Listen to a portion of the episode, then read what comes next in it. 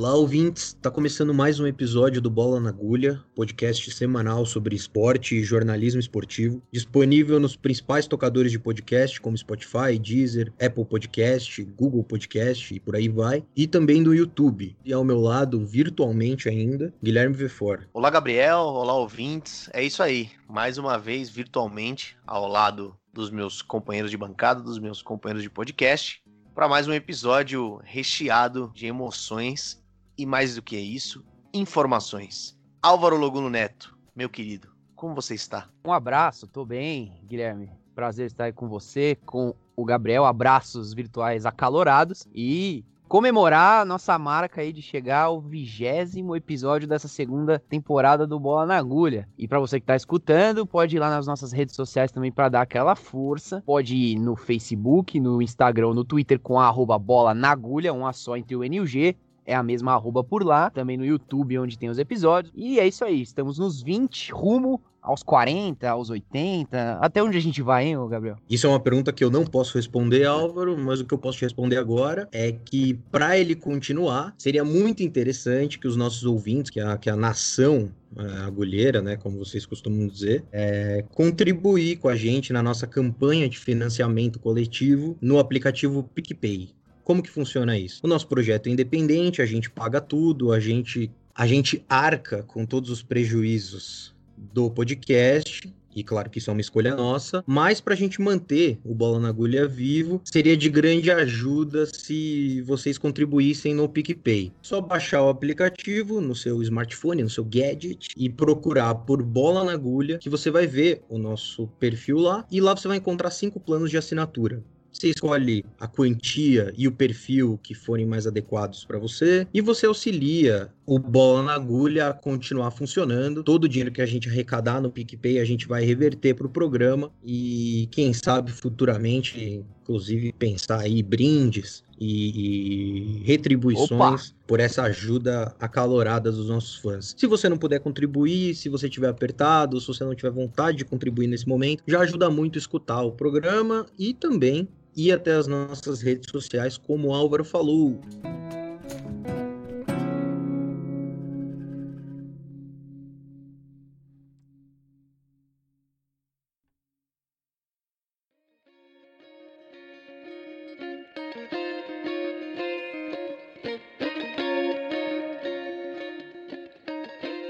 Essa semana, o Bola na Agulha vai falar sobre o Profut. Profut é o Programa de Modernização de Gestão e de Responsabilidade Fiscal do Futebol Brasileiro. No dia 29 de setembro, o Senado Federal aprovou o projeto de lei 1013, que suspende o pagamento de parcelas do Profut durante a pandemia. Segundo o projeto de lei, os clubes de futebol não precisarão pagar as parcelas do refinanciamento de suas dívidas com a União até o final do ano. O Profut é um programa criado no governo Dilma e, como o nome sugere, tem o intuito de melhorar a gestão e estimular o cumprimento dos clubes no que diz respeito à responsabilidade fiscal, inclusive refinanciando suas dívidas públicas. O Profut ofereceu um parcelamento dessas dívidas dos clubes em até 240 meses, com descontos de 70% no valor das multas e redução de 40% dos juros. Em contrapartida, os clubes teriam de cumprir exigências de austeridade fiscal, transparência e redução gradual dessas dívidas. O texto do projeto de lei 1013 foi apresentado na Câmara dos Deputados pelo deputado Hélio Leite, do DEM, em 25 de março, ou seja, alguns dias depois, poucos dias depois do decreto de isolamento social. A justificativa, claro, era o prejuízo econômico dos clubes em função da Covid-19,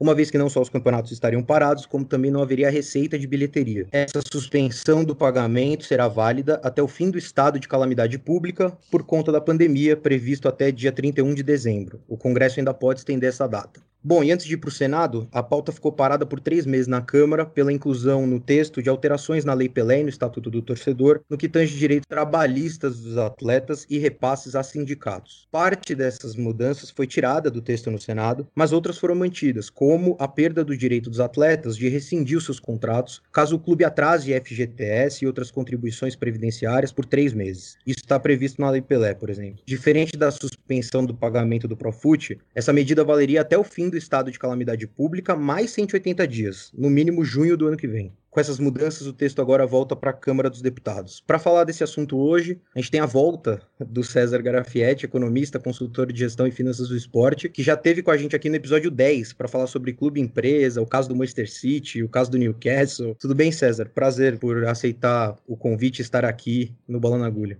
Gabriel, tudo bem? Prazer falar contigo, com seus ouvintes. Enfim, é um prazer imenso voltar. Eu estou sempre à disposição. Vocês sabem que eu sou fã do trabalho de vocês. César, o Profute tem que ser mais discutido por todo mundo, pela imprensa, pela opinião pública, à medida que é um programa que tem ligação direta com a saúde financeira dos clubes de futebol no Brasil. É um problema estrutural do nosso futebol, a gente bem sabe. Inclusive, o relatório financeiro dos clubes, que foi publicado há alguns meses, do qual você fez parte, mostra bem isso. Os clubes, em regra, têm dívidas gigantescas e formas de gerar receitas muito instáveis, muitas vezes dependentes do dinheiro da televisão ou de algum jogador muito promissor que eles consigam vender. O Profute seria uma tentativa de auxiliar essas instituições, essas associações a se readequarem financeiramente. De 2015 até hoje, qual que é o saldo que pode ser feito do Profut? Bom, vamos lá. Acho que a ideia, a, ideia, a primeira ideia do Profut é muito boa. Eu acho que o futebol precisava, naquele momento, de algum ajuste, porque as dívidas é, eram grandes, as dívidas fiscais eram grandes, as dívidas trabalhistas, enfim, é, tinha uma série de questões que precisavam ser resolvidas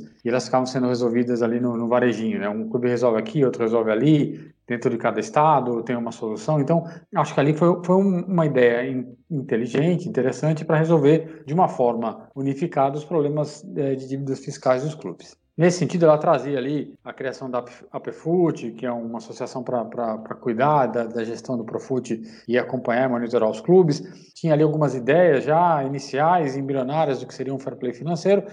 Ela trazia um, um, um, conceito interessante para o futebol naquele momento. Acho que o resultado até hoje ele é positivo se a gente for pensar que o Profut resolveu, recebeu ali pouco mais de 500 milhões de reais em dívidas que já foram parceladas e começaram seus pagamentos. Então, de alguma forma, além de você alongar e dar prazo para os clubes pagarem, né, assim, suavizar aquela dívida que era muito grande e que atrapalhava o dia a dia dos clubes, é, de fato ela conseguiu gerar algum resultado positivo. É, qual, qual é o grande problema? E aí é um problema estrutural do futebol brasileiro. Clube de futebol é o que a gente chama de devedor contumaz. Então ele resolveu aquele problema, ele, boa parte dos clubes já entrou em outro, porque é um, é um problema estrutural do futebol brasileiro. O clube não consegue viver daquilo que arrecada e vai gastar sempre mais do que pode, e isso vai continuar gerando aumento de dívidas. Então, o Profut em si é um bom programa, um programa que funcionaria se tivesse sido bem, bem é, recebido, né, recebido corretamente pelos clubes, mas infelizmente ele acaba ficando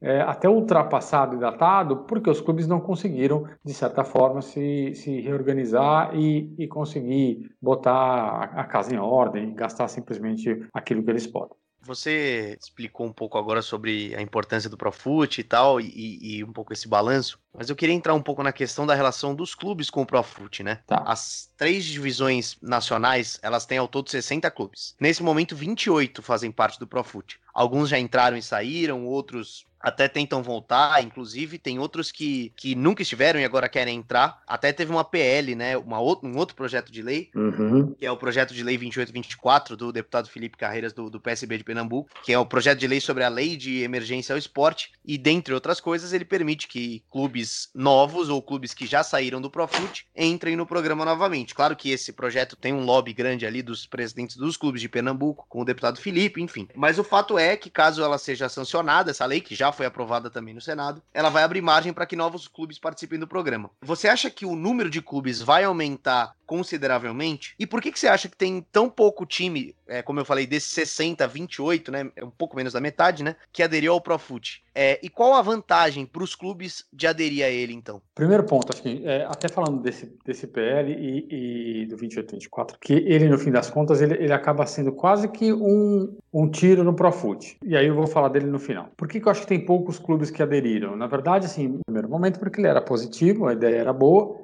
que acaba acontecendo é que o clube não consegue se conter e se controlar, e aí ele acaba voltando e virando um reincidente, não consegue cumprir as regras é, mínimas do, do, do Profut, de manter lá superávit, enfim, uma série de, de, de, controles. Então, muitos acabaram saindo do Profut porque não conseguiram se manter minimamente dentro das regras que o programa é, é, colocava. Outros, eu vou citar até o exemplo do Palmeiras, que é um, que é um, clube grande, entenderam que ser controlado por aquelas regras era muito pior do que assim, o, o custo-benefício de ter que ser controlado em relação ao alongamento das dívidas não valia. Né? Eu acho que esse é um, é um dos grandes pontos. Muitos clubes que não tinham dívidas tão grandes acabaram optando por não entrar no programa porque ele, de alguma forma, engessava, te obrigava a ter certos controles e tudo mais. É, é um problema do dirigente que não quer se colocar aberto para a sociedade. Né? Ele prefere se endividar, é, colocar o clube em risco, a ter que colocar, a ter que se abrir e colocar os, transparência para o torcedor e para a sociedade de certa forma. Isso, apesar de ter usado dinheiro, está usando dinheiro público de alguma forma, né? Porque não está recolhendo impostos, não está recolhendo os encargos sociais, está usando dinheiro do, dos atletas, que é uma apropriação indébita. Então, acho que aqui tem, tem alguns aspectos, porque o programa era, ele era bom, porque ele alongava, ele dava ali uma carência grande no início. Então, qualquer clube que tivesse minimamente o interesse de se reorganizar, aderiria ao programa e começaria a seguir suas regras, que nem são absurdas, né? Basicamente, se colocar em dia, se colocar em ordem ali do ponto de vista econômico e financeiro. Então, a maioria não fez isso, alguns não fizeram isso porque ou não tinham dívidas ou porque é, as amarras pareciam tão grandes que, que inviabilizava a ideia de, de entrar no programa, né? parecia pior. E aí entra essa nova PL, que já foi aprovada, inclusive ela saiu da Câmara, foi para o Senado, voltou para a Câmara e foi aprovada. E, e, e ela cria ali dois ou três artigos que trazem, fazem menção não só o retorno, a possibilidade de retornar ao Profut, como usar um outro instrumento, que é o da transação tributária, que permite aos clubes negociarem com o fisco abatimento de até 50% nas dívidas fiscais por conta de dificuldades de pagamento. Então, esse é, esse é um PL que tende a matar o Profut à medida em que os clubes perceberem que eles podem eh, sair de uma dívida que, apesar de estar alongada, ainda ter 12 ou 13 anos para pagar, ela pode virar metade por conta de algum benefício na renegociação com o fisco. Então, esse PL que era para simplesmente organizar os, uh, uh, o esporte no meio em, meio à pandemia, ele agregou ali um ponto que não tinha nada a ver com o assunto, que era essa possibilidade de ganhar um, um abatimento na dívida e, e, e transformá-la num prazo um pouquinho mais curto, mas pela metade do valor. A gente está sempre ali tendo que tomar muito cuidado muita atenção com o que se faz no Congresso, porque os interesses nunca são os interesses da sociedade, mas sim os interesses individuais. E eu vi pouca repercussão desse tema, que pode gerar grandes problemas daqui para frente é, em relação não só ao Profut, mas como aos clubes de forma geral. É, sobre essa questão de matar o Profut, né? Acho que todo mundo aqui, nós concordamos que o, o Profut era uma ótima ideia lá em 2015, gerou bastante expectativa na imprensa, inclusive naquela época, de uma mudança mesmo no cenário do futebol. Só que o Profut sofreu alterações, né, ao longo do tempo, antes de, de entrar nesse ponto, só uma, uma questão, né? Era sempre muito dito que o Profut não era só um refinanciamento de dívidas. O Profut não é só isso. O Profut também vai gerar algumas mudanças no status do, do torcedor, na Lei Pelé, enfim. Por muitas vezes se focava no refinanciamento porque é o que interessa, às vezes, pro torcedor, né? Saber que o seu clube vai poder é, refinanciar suas dívidas. Mas sempre foi dito que não era só isso. Só que uma das, das alterações que a gente teve, e agora saiu essa decisão do STF, né? Foi muito noticiado em janeiro, é, revogando uma das mudanças que o Profut gerou justamente no Estatuto do Torcedor, considerando inconstitucional a possibilidade de impedir os clubes de disputar os torneios caso não entregassem um balanço positivo com os impostos pagos em dias. Né? E aí essa é uma questão interpretativa que, no entendimento do Supremo, gerava o que eles chamam de uma insegurança jurídica. Né? A gente já escutou esse termo para outras questões. Enfim, os times serem punidos com uma sanção de não participar do torneio foi algo que caiu, deixou de fazer parte do Profut. E eu queria saber de você como você enxerga essa faceta, né, essa decisão específica, e se você acha que ela enfraquece de alguma forma o Profut. É, tem, tem, tem uma questão jurídica, né? Eu acho que o STF se apoia nela para fazer essa mudança, que é você não pode obrigar as pessoas a pagar impostos, né? É uma coisa meio absurda, mas enfim.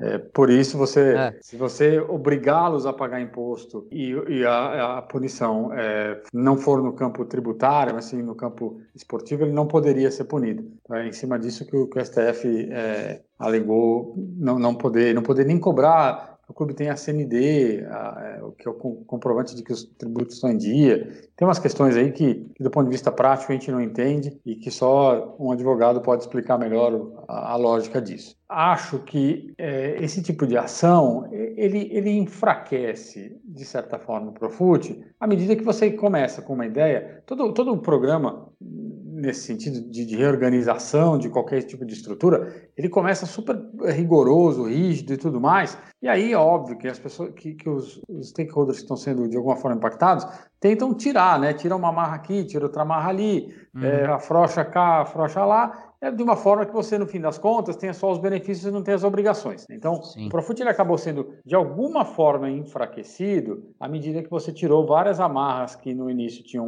este conceito de tentar garantir que os clubes seguissem é, com uma série de situações em ordem, né? seja as financeiras, seja as tributárias, mas óbvio que aí você acaba no meio do caminho, por questões políticas, liberando um pouco é, essas amarras. Então, é, mas, mas eu, eu, não acho que o Profut tenha sido enfraquecido a ponto de ser é, inútil. Tá? Eu uhum. acho que ele, é, ele continuou útil. Essa, essa ideia inicial de ah, vamos usar o Profut para é, organizar o futebol, para modernizar o futebol, acaba sendo muito maior do que o efeito prático que ele deveria causar. Né? Ele deveria ser simplesmente um modelo para dizer, olha, eu preciso que os clubes paguem os impostos que estão atrasados em dia. Eles não podem deixar é, voltar a atrasar. É, todo o resto é, é, é um pouco para jogar para a torcida, dizer que vamos fazer uma, uma modernização do futebol. Não precisa. O que precisa era garantir que os tributos estivessem pagos em dia. De alguma forma, ele conseguiu manter ali os pagamentos para quem estava em ordem em dia, tanto que o Cruzeiro foi suspenso, é, não pode voltar ao Profut porque, enfim, violou todas as regras, é, e isso é positivo. Agora ele vai sofrer todas as sanções em relação a essa questão dos tributos.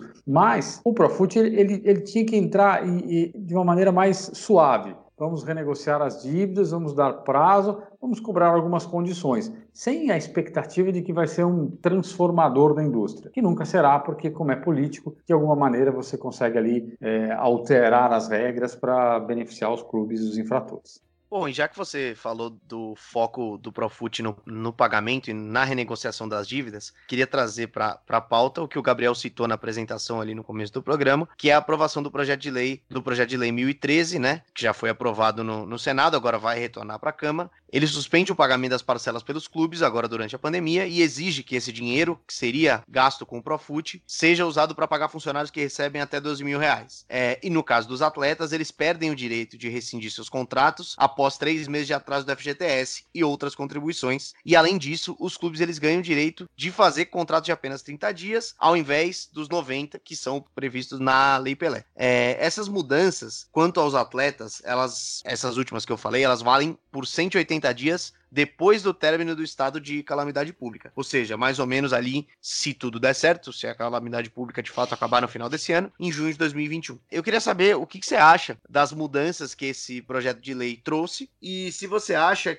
que vai ter alguma, alguma efetividade essa, essa suspensão do pagamento, essa, essa permissão para que os clubes fiquem um tempo sem pagar. Você acha que vai ter um efeito positivo a, a um médio prazo? É, eu, assim, considerando que, que, a pandemia de fato criou um, um desconforto imenso para os clubes de futebol, para a sociedade como um todo, para a economia como um todo, e os clubes de futebol não estão imunes a isso, era natural que o governo que deu tantos benefícios para uma série de indústrias também concedesse algum para o futebol. É, eu acho até que foi, foi bem razoável a ideia de você é, suspender os pagamentos por algum momento, enfim. E aí, se você somar este PL com o PL lá, o 28, 20, 24, que a gente falou há pouco, ele tem uma série de, de, de benefícios para os atletas e para os clubes, é o que deve, deveria ser feito mesmo, porque é, eu imagino, e a minha simulação é mais ou menos que os clubes devem perder entre 30% e 40% das receitas por conta da pandemia. Então, fica difícil você bancar já o, o, dia a dia do clube, você imagina tentar bancar ali aquilo que, que vem de anos, é, que são as dívidas fiscais aí renegociadas no Profut. Então,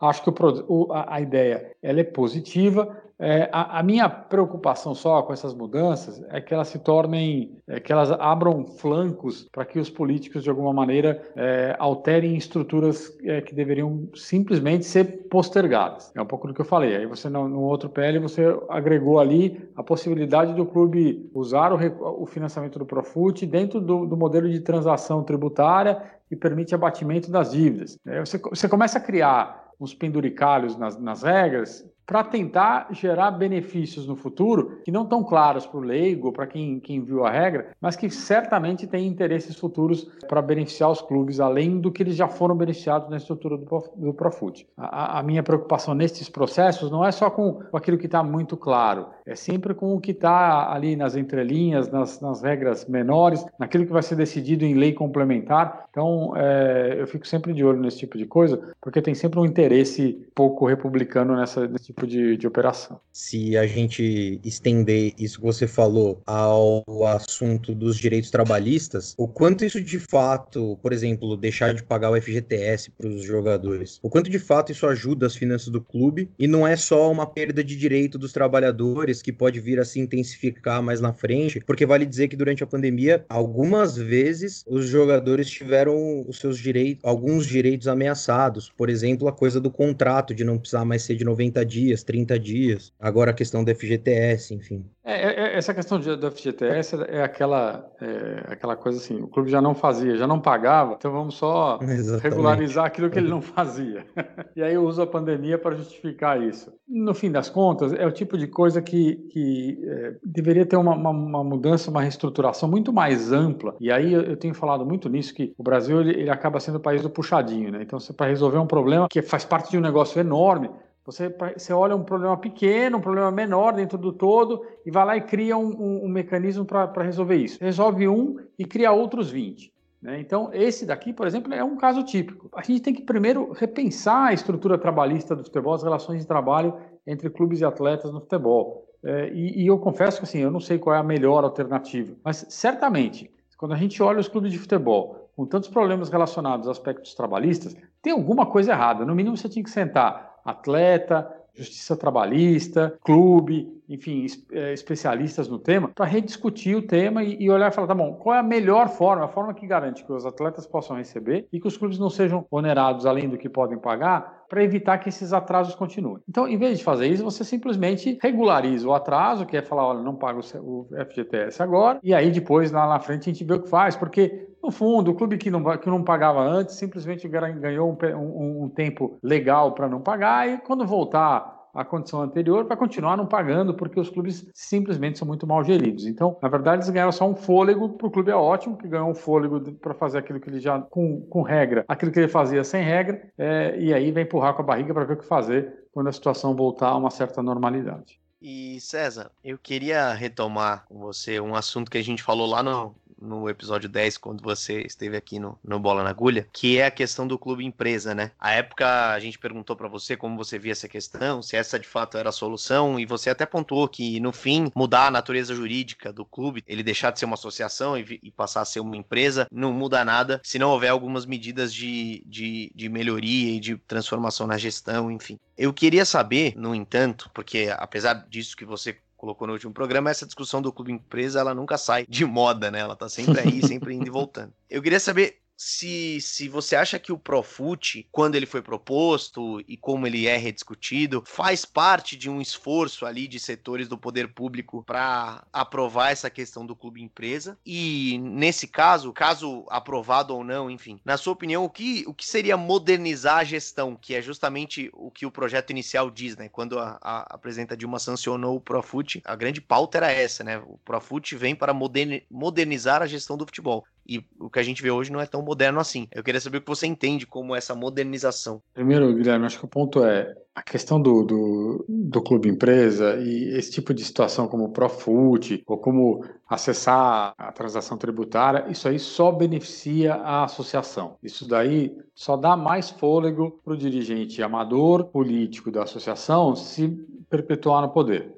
É porque você ganha ali. É, um, um, do, um dos, dos, aspectos que mais sufoca o clube é esse excesso de dívidas, a necessidade de ter que pagar salário em dia, de, de, de ter que é, não poder atrasar encargo e tudo mais. Sempre que você der um jeito de abater dívida, de alongar passivo trabalhista e fiscal e de dar fôlego para o dirigente, ele vai ficar mais tempo no poder e ele não vai buscar alternativas que não seja da associação para ser para ser para ter algum, algum tipo de mudança é, na gestão. Ele vai voltar simplesmente a usar os mesmos métodos que sempre foram usados, tá? Porque vamos lá, se você não mudar a pessoa, ela continua repetindo os mesmos erros, né?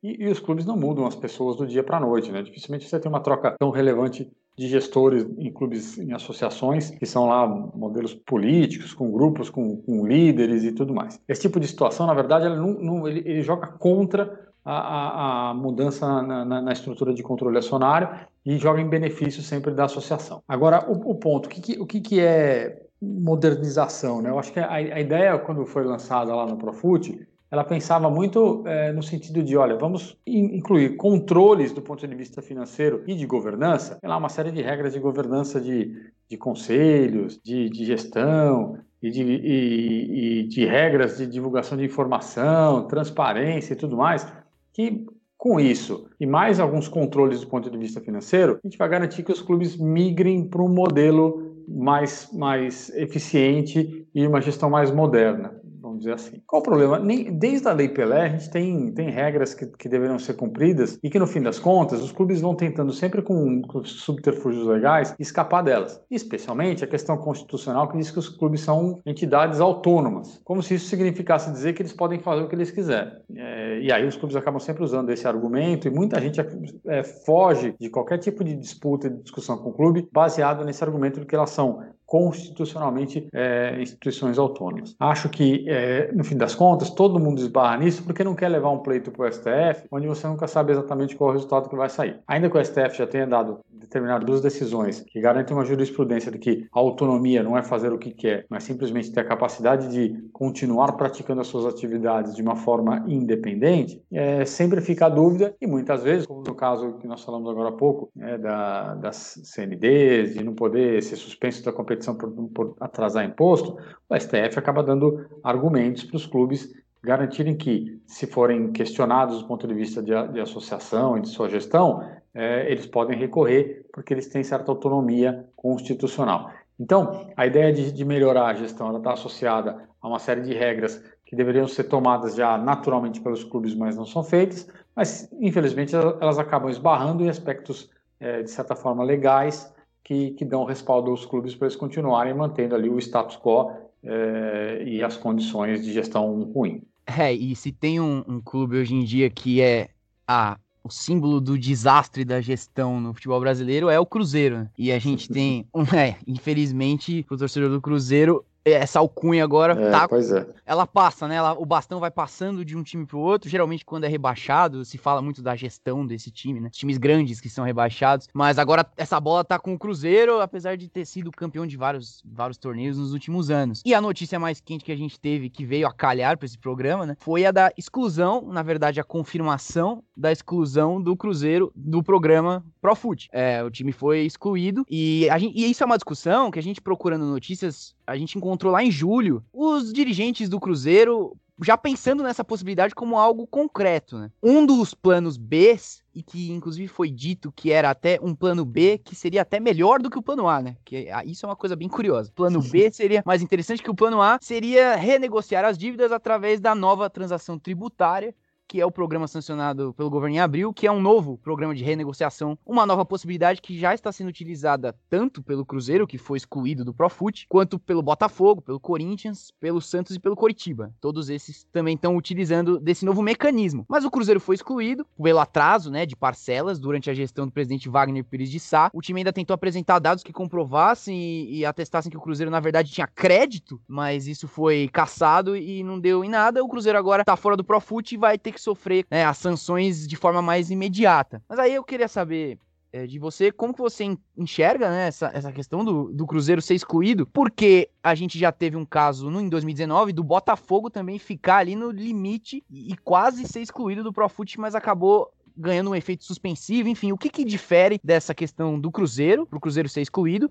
e como você vê essa, essa nova tentativa do governo de re refinanciar as dívidas desses outros times através dessa nova, desse novo mecanismo que você já falou um pouquinho que pode ser que, que mate né, o Profut? É, pois é, eu acho que a questão do, do Cruzeiro é, é, que ficava, é, eu até achei estranho, porque assim, teve, acho que eram 10 votos, teve 6 a favor e 4 uhum. contra, uhum. É, Exatamente. Eu, eu, eu, não consigo entender quem vota contra um negócio que é tão óbvio quanto esse. Né? O clube já está em situação tão, tão ruim e no balanço do ano anterior já tinha feito lá uma, uma, uma estrutura contábil completamente sem sentido. É, jogando no balanço do ano anterior, uma venda que foi feita no ano posterior, enfim, tentando ludibriar de tudo que é forma é, as regras para se manter dentro do programa. Então, o, o Cruzeiro só, tá, só pagou ali nessa questão do Profut o que, pelo que fez, né, que foi uma gestão completamente irresponsável ao longo dos últimos anos. Infelizmente, a gestão atual ela tem que, tem que resolver, é, caiu no colo, assumiu a responsabilidade, agora tem que fazer o que, o que for possível. O, o, que me preocupa é alguns clubes já usaram a questão da transação tributária, o Cruzeiro certamente vai usar e vai perceber que ela é mais eficiente do que o Profut.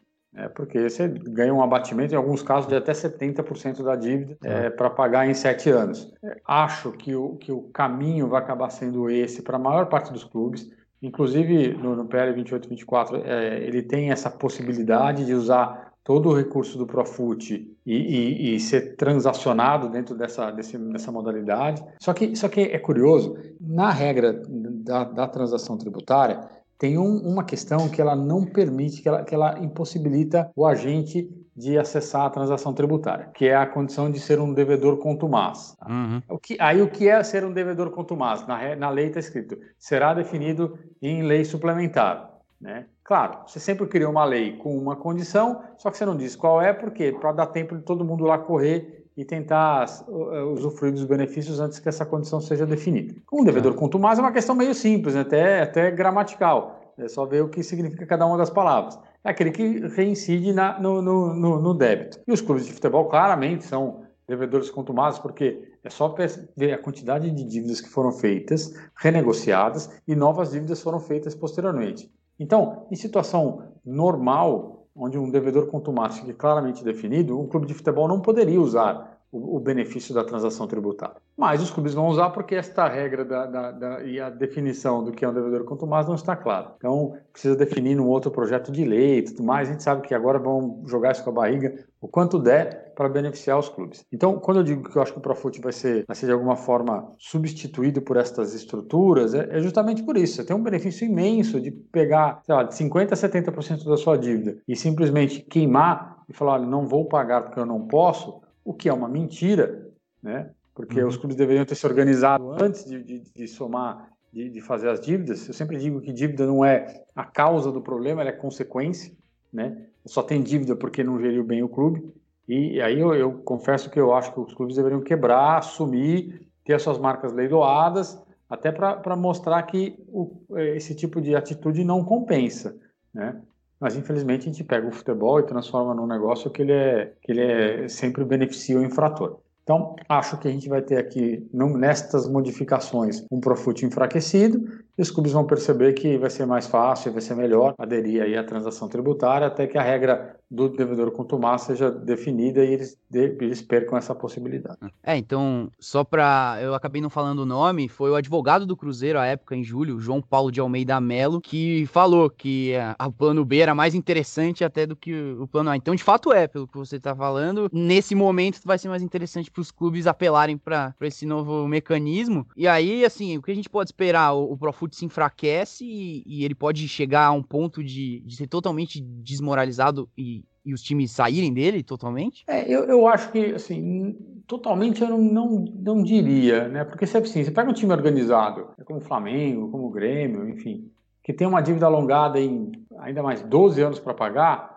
é, não faz muito sentido ele perder este prazo todo é, e trocar por uma dívida que pode ser aí 50% é, do valor, mas encurtado para 7 anos. Você coloca uma pressão que hoje você não precisa, é, até porque as dívidas hoje cabem muito bem no fluxo de caixa desses clubes. O que, que vai acabar acontecendo?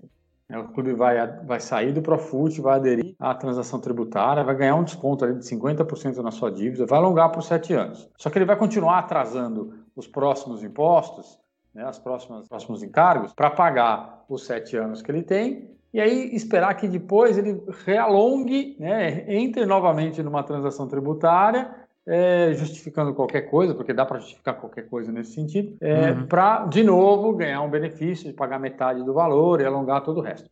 Então, você continua, você criou simplesmente um, um modelo de, de é, renegociação contínua, é, pelo menos até o momento em que você conseguir criar efetivamente a regra do devedor contumaz. Sim. Que eu acho que no fim das contas vai acabar não acontecendo porque ninguém tem interesse nisso. Ah. Então você vai empurrar isso com a barriga, porque enquanto você não criar a regra, você deixa todo mundo passar aí com, com suas dívidas. É isso. A gente vai seguir acompanhando o desfecho do projeto de lei que envolve o Profut, que volta para a Câmara agora, e ver o que acontece nos próximos meses para ver o que vai depois acontecer com o Profut, né? E quando a gente tiver mais notícias, o César volta para falar mais sobre o assunto. César, obrigado pela presença, viu? Imagina, é um prazer falar com vocês. Enfim, infelizmente a gente tem que estar sempre atento. Eu, eu acho estranho porque teve pouca repercussão esse tipo de situação. É, precisa estar atento, especialmente nesses Sim. momentos, né? O futebol ele é, ele é pródigo em criar coisas que são surreais e essa é uma delas. Então, eu estou sempre à disposição de vocês. Tudo que a gente puder conversar e debater é um prazer.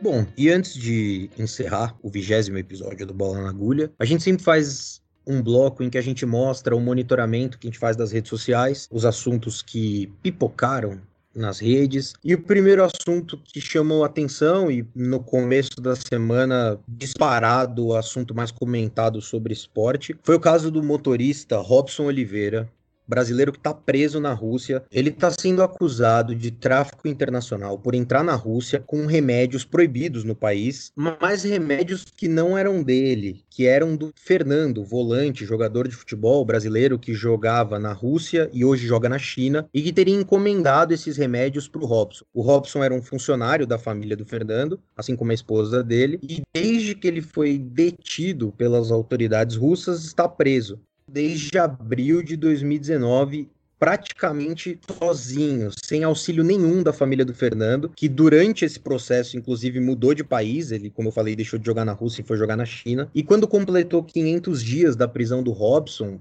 ainda sem a condenação, as redes ficaram em polvorosa, pedindo justiça, pedindo que fosse feita alguma coisa. Inclusive, alguns atletas profissionais começaram a postar reivindicações de que algo fosse feito, por exemplo, o Richarlison, o jogador brasileiro que joga na Inglaterra e que constantemente se posiciona sobre esses assuntos. O resultado disso foi que o presidente da República, Jair Bolsonaro, postou no Twitter que após um pedido do jogador Felipe Melo, do Palmeiras, de quem ele tem uma enorme admiração, Bolsonaro vai tentar intervir, vai tentar falar com o Putin para tentar resolver a vida do, do, do Robson e trazê-lo de volta para o Brasil. Toda a apuração desse caso, vale dizer, foi muito bem feita pelo Globoesporte.com ao longo de todos esses meses. Mas no fim das contas, só para encerrar, esse assunto ficou super em alta nos primeiros dias, quando chegou no 500, o Jair Bolsonaro deu a manifestação e deu uma esfriada. Vamos esperar para as próximas semanas o que vai se desenrolar desse caso. É, e outro caso que também ganhou notoriedade nas redes sociais, e aí sim é um, um tema bem daqueles específicos de rede social mesmo, foi algo que aconteceu com o Arsenal da Inglaterra, que na verdade também foi pedido à justiça por um funcionário do Arsenal, mas aí é um negócio muito menos grave do que o que aconteceu com o Robson. Mas o que aconteceu com o Arsenal foi que o time fez um corte de funcionários, né? 55 funcionários foram desligados do clube. As justificativas do clube londrino foram as da pandemia. Né? Entre esses funcionários, o mascote do time, o rapaz que dá vida ao mascote do Arsenal, que é o Gunner Saurus, que é um simpático dinossauro verde com a camisa do Arsenal e uma barriga gigante e que fica nos jogos animando os times, né? E ele foi desligado depois de 27 anos cumprindo esse papel. E a torcida ficou indignada com esse, essa demissão do, do dinossauro que tem até página no Instagram e no Twitter. No, no Instagram, por exemplo, ele é o Official Gunnersaurus, né? Não sei se tem alguma outra página aí que, que tenta ser o Gunnersaurus de forma não oficial. Só sei que é, o perfil dele é oficial Gunnersaurus. E ele sendo desligado, a torcida ficou indignada. Subiram a hashtag Justice for Gunnersaurus, ou seja, justiça pelo dinossauro do Arsenal. Só que isso aumentou ainda mais a, o seu alcance depois que o Mesut Ozil, que é um alemão jogador do Arsenal, fez uma postagem também na, nas suas páginas pessoais, dizendo que se, se colocava à disposição para pagar o salário do mascote do time enquanto ele fosse jogador do Arsenal. Ele, ele ficou muito triste em saber que o, que o mascote não, não estaria mais presente nos jogos, né? Inclusive o time optou por isso, afirmando que, como não tem torcida no estádio, não faz sentido ter um mascote animando. Mas enfim, o Ozil se prontificou a pagar os salários. E aí a torcida elogiou essa postura dele. O problema é que ele não tá muito prestigiado nos últimos tempos pelo Arsenal, inclusive não foi nem inscrito agora para a disputa da Liga Europa. E ele disse que enquanto ele for jogador do Arsenal, ele pagaria os salários do, do dinossauro, mas a gente não sabe quanto tempo ele vai ser jogador do Arsenal e nem se o pedido dele vai ser acatado, enfim. É, foi só um, post que ele fez que ganhou muita repercussão, ajudou a, a subir, a, a impulsionar essa hashtag, pedindo para que o Arsenal não fizesse isso. Enfim, um pedido inusitado, do qual a gente tratou lá nas nossas redes sociais também. A gente fez um post lá falando sobre isso. No mínimo curioso, né? Que a pandemia também tenha proporcionado esse tipo de situação. É, e a pandemia também proporcionou outras situações interessantes, né? No último domingo, um nome que ficou em alta no Twitter foi o nome do zagueiro Bruno Alves, do São Paulo Futebol Clube. Isso porque, no jogo contra o Curitiba, é, na já tradicional votação do craque da partida feita pela Rede Globo, a torcida do São Paulo, ou os votantes, elegeram o Bruno Alves o craque da partida. Só tem um detalhe: o Bruno Alves não jogou essa partida. Era um recado da torcida do São Paulo para o técnico, dizendo que queria o Bruno Alves como titular, mas foi mais uma vez em que esse sistema de votação da Globo foi completamente desmoralizado. Já, já virou rotina é, os torcedores de um time se mobilizarem para escolher um, um, um, jogador que está jogando mal como o melhor do jogo. É, inclusive desde o começo, né? Na, na, uma das primeiras vezes que, que eles colocaram esse sistema, o à época goleiro do Vasco, Sidão, que tinha falhado no jogo, foi eleito o melhor jogador da partida e o repórter entregou o troféu de craque do jogo para ele numa situação extremamente constrangedora. Desde então, é, essa votação é composta por três votos: esse voto da galera e o voto dos dois comentaristas que normalmente estão no jogo. Então, pode ser Casagrande e Caioba, Maestro Júnior e Paulo Nunes, sei lá. Normalmente eles votam e ultimamente o voto deles tem sido mais para anular o voto do público do que para qualquer outra coisa. Então, no fim, é um sistema que se propõe a escolher o melhor jogador da partida, mas ultimamente está tendo que lidar com, com as mobilizações raivosas, porém bem-humoradas, das torcidas dos grandes clubes do país.